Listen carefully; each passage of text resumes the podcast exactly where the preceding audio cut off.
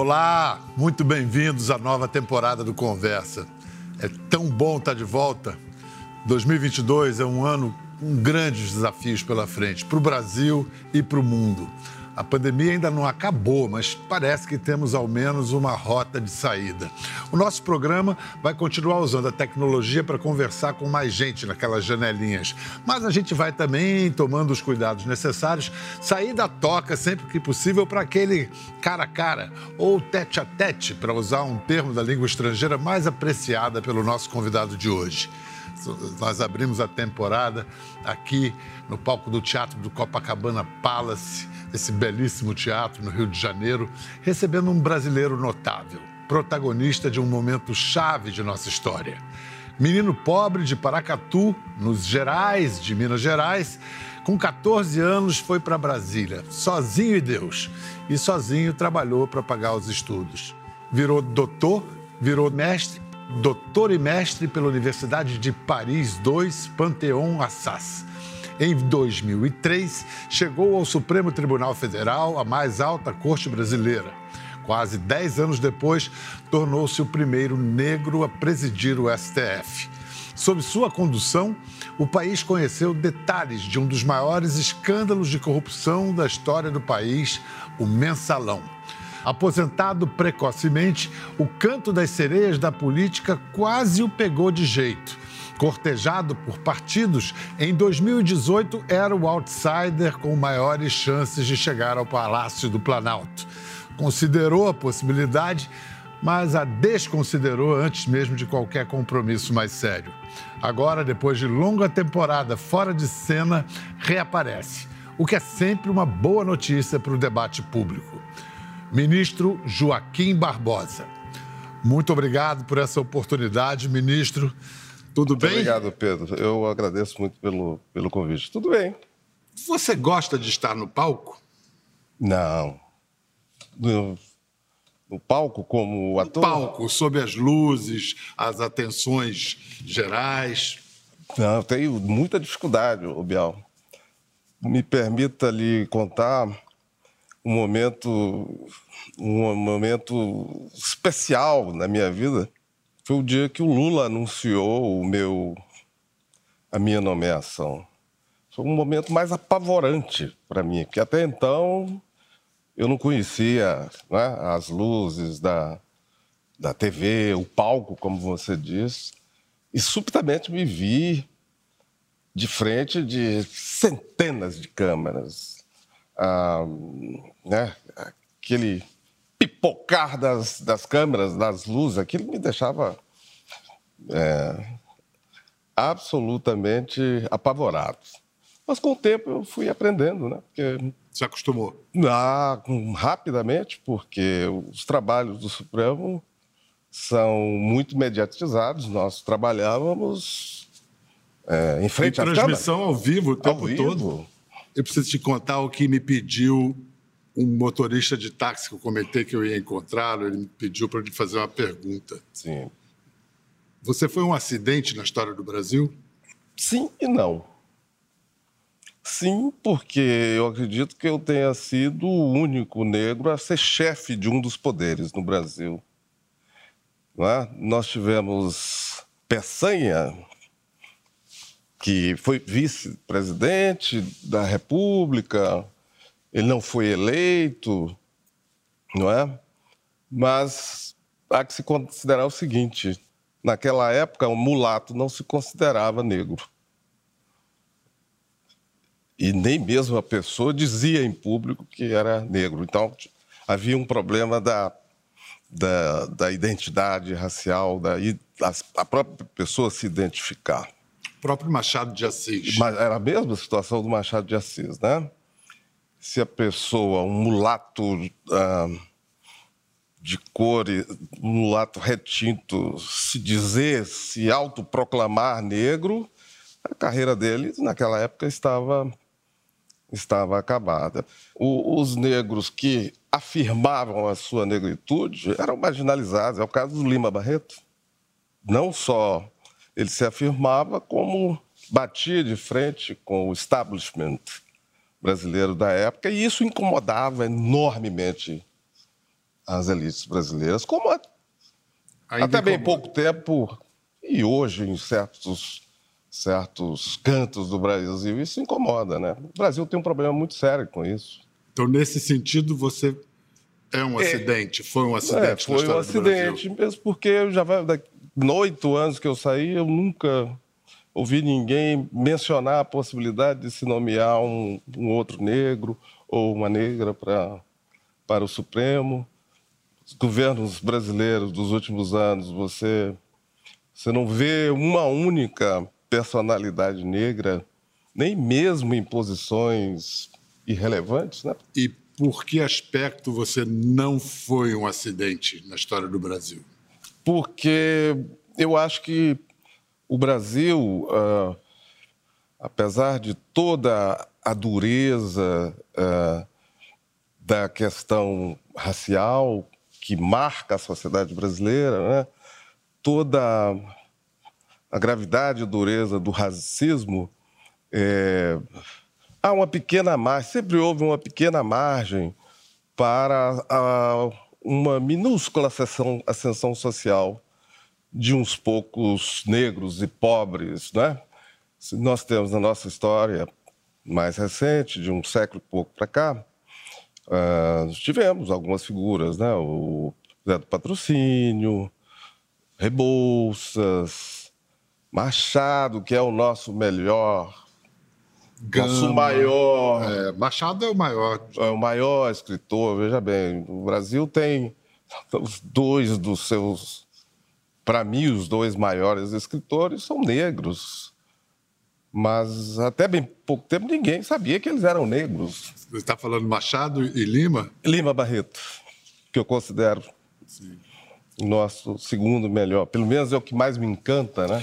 No Supremo você sofreu racismo em algum momento? O, o Bial, o, qualquer negro no Brasil que ingresse de uma maneira ou de outra nos espaços que é, supostamente no imaginário do brasileiro são reservados aos brancos, ele vai sofrer racismo. Ah, de diversas maneiras. Não tem como escapar. Não tem como. Você é primogênito de oito filhos de seu Joaquim, dona Benedita. É, como é que você descreve o universo familiar em que você cresceu? Onde vocês moravam em Paracatu? É, o que, que faziam seus pais? Meu pai, meu, minha mãe era do lar, né? Desde que casou, nunca trabalhou, cuidou de filhos, cuidou da casa. Meu pai era pedreiro, né?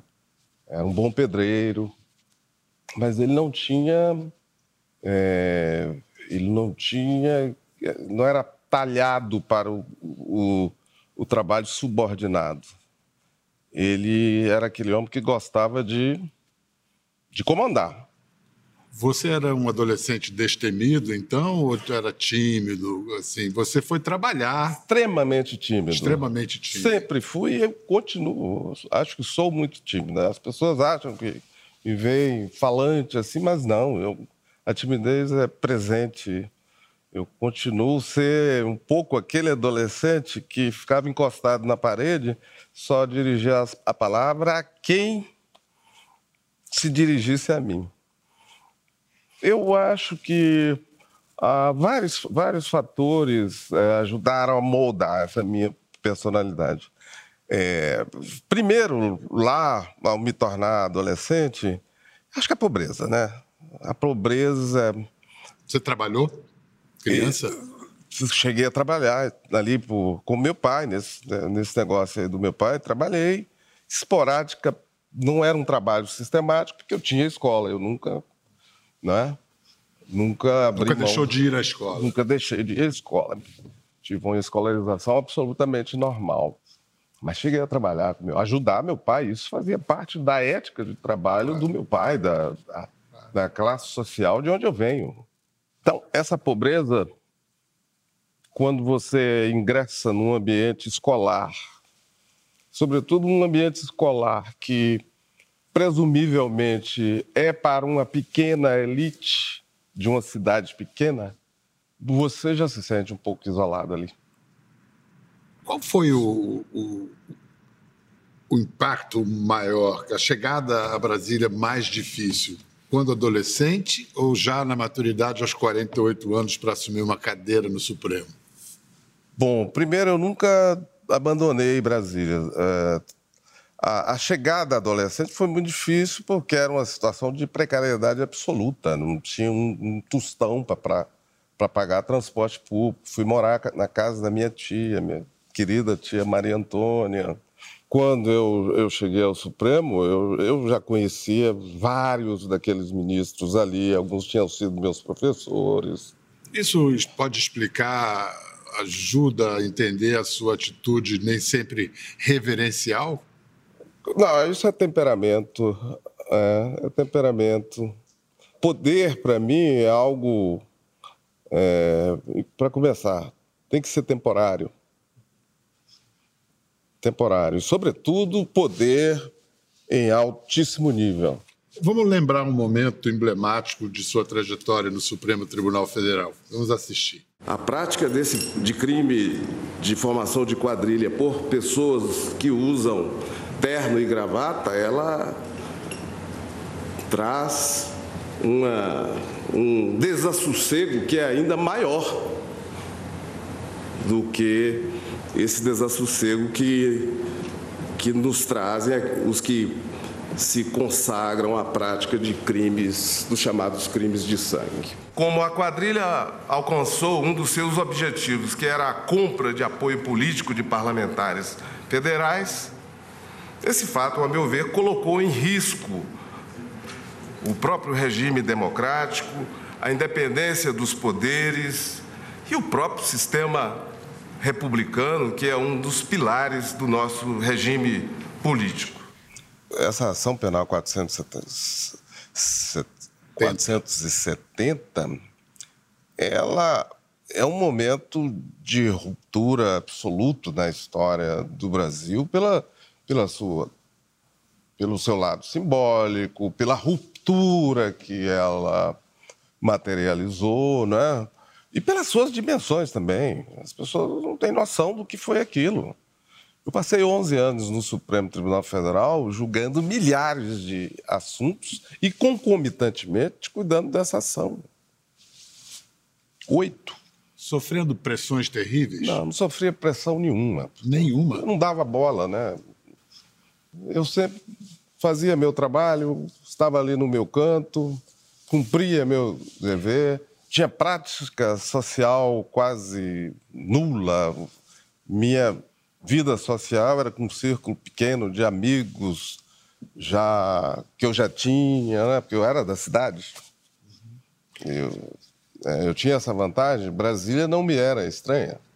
Pelo tremendo significado simbólico e prático do, do, desse julgamento, dessa sentença, acreditou-se, o país acreditou que naquele é. momento que as coisas nunca seriam como antes. E... O país vive de ilusões como essa. Né? O Brasil gosta de se iludir. Eu nunca me tive essa ilusão. Você não achava que ali ia marcar um antes ou depois? Não, ou que nunca poderia? nutri essa. Veja só, Bial, eu vinha. Eu, ao chegar ao Supremo, eu, eu, eu vinha do próprio sistema de justiça. Não é? Muita gente via apenas a cor da minha pele, mas esquecia que eu chegava ali ao Supremo já com 23 anos de carreira jurídica e 19 anos de dentro do Ministério Público Federal. Eu conhecia muito bem, sobretudo aqui do Rio de Janeiro, né, porque eu vinha daqui, eu conhecia muito bem os mecanismos que levavam à impunidade brasileira sabia muito bem o que fazia com que um processo jamais chegasse à conclusão, ao seu termo. E até por esse conhecimento o seu chegou a uma conclusão. O meu não? chegou porque eu soube tomar as, as, as, as medidas, as cautelas necessárias para que ele é, chegasse a essa conclusão. Muita discrição, não é? Muita organização, muito planejamento, Por isso, isso explica por que, que a sentença foi incontestável, irreversível. Claro, é um processo muito diferente, né? Todo ele transcorrido em praça pública, perante os meios de comunicação.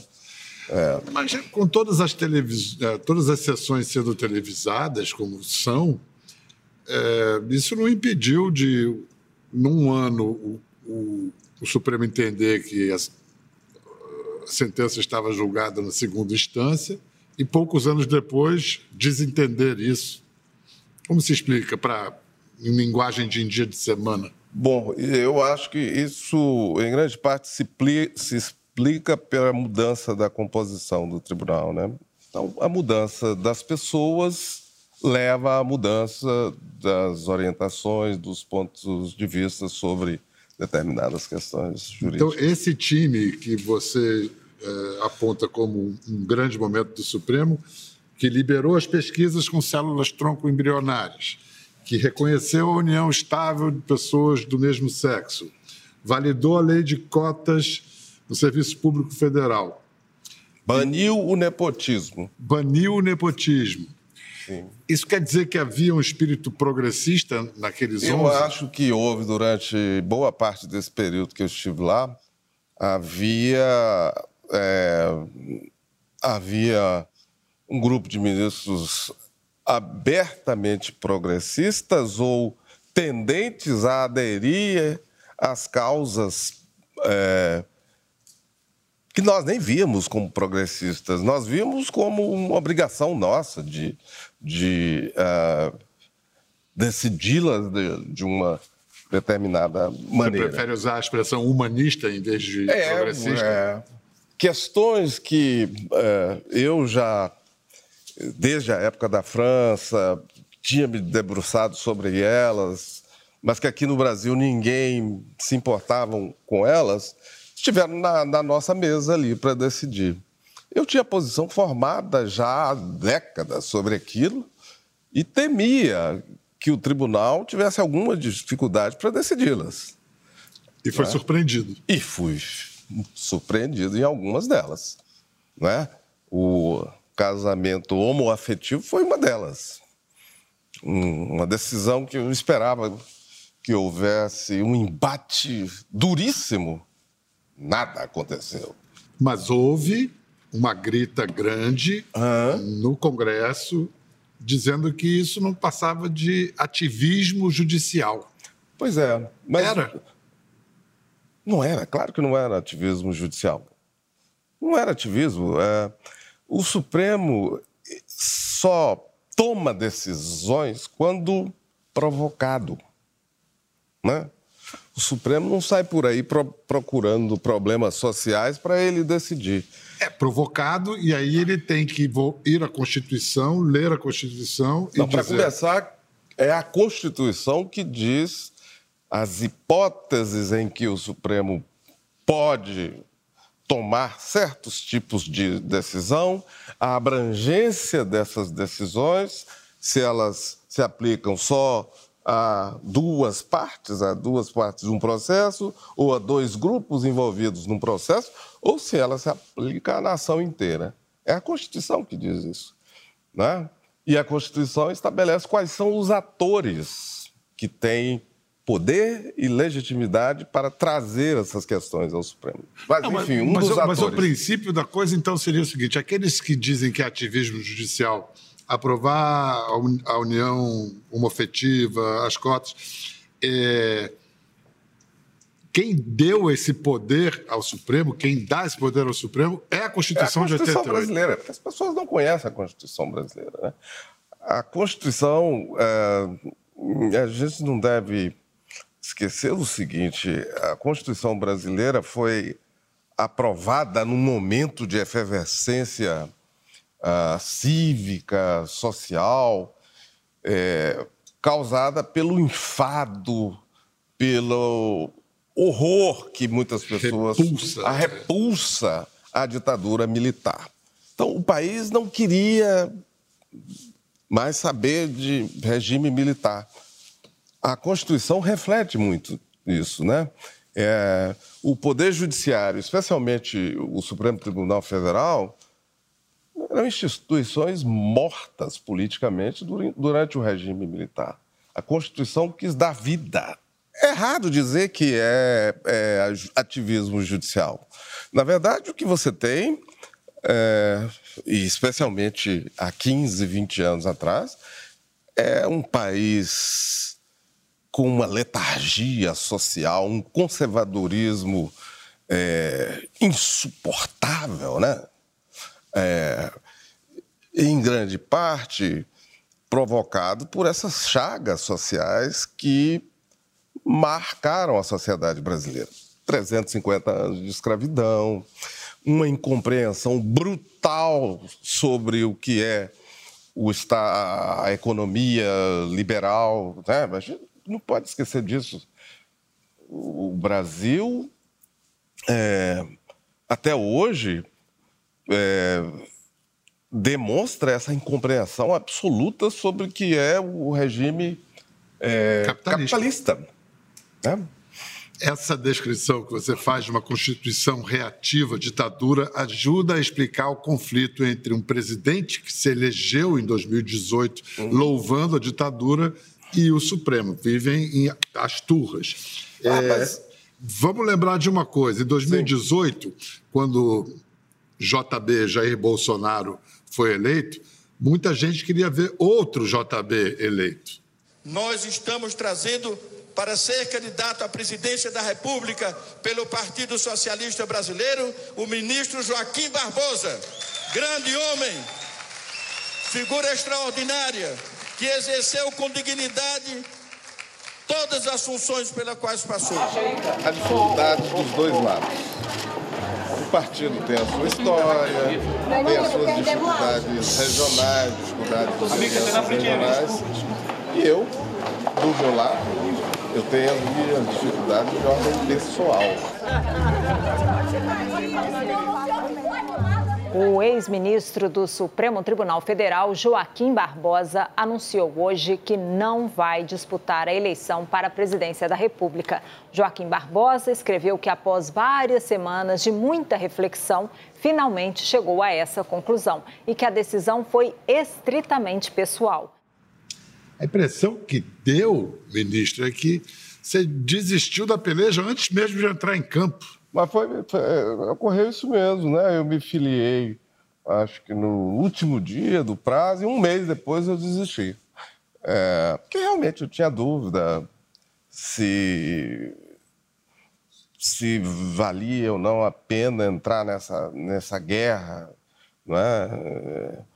E, e, e não quis é, prolongar o mistério, né? criar um impasse. Será que o seu temperamento é incompatível com a política? Não, não acredito, não. Não. Uh... Seus valores? Os meus. Não, não, não, não, não. É, eu acho que, é, para começar, se é verdade que eu nunca tive militância política, e realmente nunca tive, mas hum, eu posso dizer a você que é, no, nos círculos sociais, no âmbito profissional em que eu sempre trafeguei, eu sou uma das pessoas que mais conhece política. Mas uma coisa é você conhecer, outra coisa é você ter a disposição de se lançar na, na arena, não é? Vamos lá, dois exemplos de juízes que entraram para a política. Lá de cima, Flávio Dino, uma estrela da nova esquerda brasileira. Brilhante. Fazendo uma carreira política brilhante. Uhum. Aqui de Curitiba, Sérgio Moro. Sérgio Moro. O, o, pecado de Sérgio Moro foi não ter tido a transparência que você teve conduzindo o seu julgamento? Não, não diria isso, não. É, eu, eu, eu disse isso a ele. Ele esteve aqui na minha casa, eu é, é, já disse né, a outras pessoas. Eu acho que há um consenso. O pecado dele foi confiar em Jair Bolsonaro. Foi ter entrado para o governo Jair Bolsonaro. É, Nessa sexta-feira, ele discursava numa fábrica em Maringá quando uma explosão na fábrica Eu... matou duas pessoas. Você já disse mais de uma vez que Moro e Lula correm risco de vida. Eu disse isso ao Moro. Disse isso ao Moro. Eu perguntei: você está se cuidando? Você está é, é, tomando as cautelas necessárias em nível de segurança? E justifiquei a pergunta porque eu acho que o Brasil de hoje é um Brasil muito mais violento do que o Brasil de, de quatro anos atrás e, da, e de oito anos atrás, que é o momento que eu deixei o Supremo Tribunal Federal. Quando eu deixei o Supremo Tribunal Federal, eu andava Brasil afora, sem segurança, sem nada. Né? Rodei o Brasil durante quase três anos, fazendo palestras pagas, etc.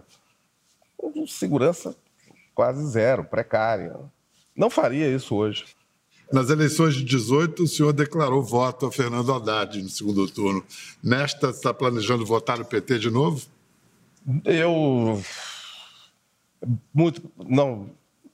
Ainda não formei minha. minha ah, mas com certeza jamais votaria em Jair Bolsonaro, né? Jamais. Se, diante do fracasso até agora da terceira via, aparecerem reais chances de vitória para Bolsonaro, você entraria no páreo? Ah, em princípio, sim, mas o, o, o, prazo está muito curto. Né? Eu não tenho mais filiação partidária. Eu me desliguei do, do PSB há uns dois meses. Ah, e não sei se. Eu não, não procurei nenhum partido, estou tocando a minha vida. Ah, então, essa decisão teria que ser tomada até dia 1, 2 de abril, de me filiar novamente a um, a um partido. E eh, filiação a partido não é uma coisa tão simples, né? É, há partidos aqui que não querem ter candidatos à presidência. É, o jogo eleitoral no Brasil mudou muito. Né? A conquista do poder hoje não não tem como troféu máximo chegar à presidência da República. Né? Quantos e quantos partidos não apresentam mais? E eu não sei se há é, tantos partidos políticos aí que queiram uma pessoa tão ranzinza como eu Vamos lá. Em 2018, você disse que nunca tinha tido tanto medo, nunca tinha tido sequer medo de um candidato vencer. Esse candidato venceu. É. Se ele for reeleito, esse medo torna-se o quê? Pânico? Pessoalmente, não. Para mim, não. Mas é, eu, uh, para a sociedade brasileira, seria um desastre absoluto. Né? O Brasil é um país estagnado, é um país com milhões e milhões de pessoas no desamparo absoluto. Né? Nós temos hoje uma juventude aí, juventude que vai dos 20, 24 até 40 anos de idade, é, que vive um total desassossego. Biel, você já parou para pensar o que é uma pessoa com 30, 28, 30, 32 anos de idade que nunca teve um emprego fixo. Essa é a realidade nossa. E eu não vejo governos, eu não vejo governo preocupado com esse tipo de coisa. Qual, é, qual vai ser a vida desse, desses, desses jovens que, afinal, pertencem à geração que vai governar o país daqui a 10 anos? Em linhas muito gerais, quais, quais seria, qual seria a plataforma de um governo Joaquim Barbosa? Social-democrata, com certeza. É... Na linha do antigo PSDB ou de um possível PT? O PSDB é meio embromador, né? e o PT, que não se assume como social-democrata? É, também não, né? PT, o governo do PT era, em certos aspectos, né, o primeiro governo Lula, era, sim, social-democrata, porque é, havia uma ambiência social-democrata. Mas do momento em que é, é, outras pautas entraram em jogo, a natureza do governo mudou. Mas eu lhe interrompi. Uma plataforma social-democrata. Exatamente, né? Ah, tentar ah, ter alguma ação pedagógica no sentido de mostrar ao Brasil e aos atores sociais, políticos, econômicos qual é a verdadeira natureza do regime econômico do Brasil, né? Que não é só esse regime ultraliberal. A questão social tem que estar ser prioritária na agenda de qualquer governo do Brasil. E eu não vejo nada disso, Biel. Sua história é muito rica. Está botando no papel? Vai, vai publicar suas memórias? Ah, Biel, eu tenho muita dificuldade. Primeiro que eu sou. É, eu não, não tomei nota de quase nada, né? Mas a memória está funcionando direitinho, né? De maneira muito seletiva. Mas escrever, você sabe muito bem, é reescrever. É, eu sei, grandes escritores que escreviam, escreviam cinco vezes, né? Flaubert e, e vários outros. É. Mas escrever sobre a vida de um ex-burocrata, não sei se é tão interessante assim, não. Biel. Tem uma, uma vida de pessoa absolutamente pacata, normal, corriqueira. Ministro, muito obrigado pela sua paciência, pela sua generosidade. Para terminar, vamos exercitar um pouco a sua veia política e dar um recado para o público sobre como orientar, como fazer a sua escolha no voto neste ano de 2022. Uma, uma mensagem que eu transmitiria, sobretudo aos jovens, aqueles que não têm uma boa formação política, que não têm uma consciência muito clara sobre o peso do seu voto. É, penso o seguinte: é, o seu voto hoje pode ser determinante para a sequência da sua vida. Né? Eu falei aqui de uma geração que não conheceu emprego. É, votar é tão importante hoje para essa, é crucial para essas gerações, para quem está excluído, está fora e não vê perspectiva Muitos deles buscam sair do Brasil e não sabem o inferno que vão encontrar lá fora na condição de imigrantes, né? Então, o voto que ele vai dar este ano pode ser decisivo para a sequência da reconstrução do Brasil e, consequentemente, para o seu futuro como ser humano, como profissional. Né? Os jovens devem pensar muito nisso. Sem mais, a gente agradece ao ministro Joaquim Barbosa e continuamos a refletir sobre esse recado. Seu voto este ano vai determinar o futuro do país e o seu futuro pessoal. Até a próxima. Gostou da conversa? No Globoplay você pode acompanhar e também ver as imagens de tudo que rolou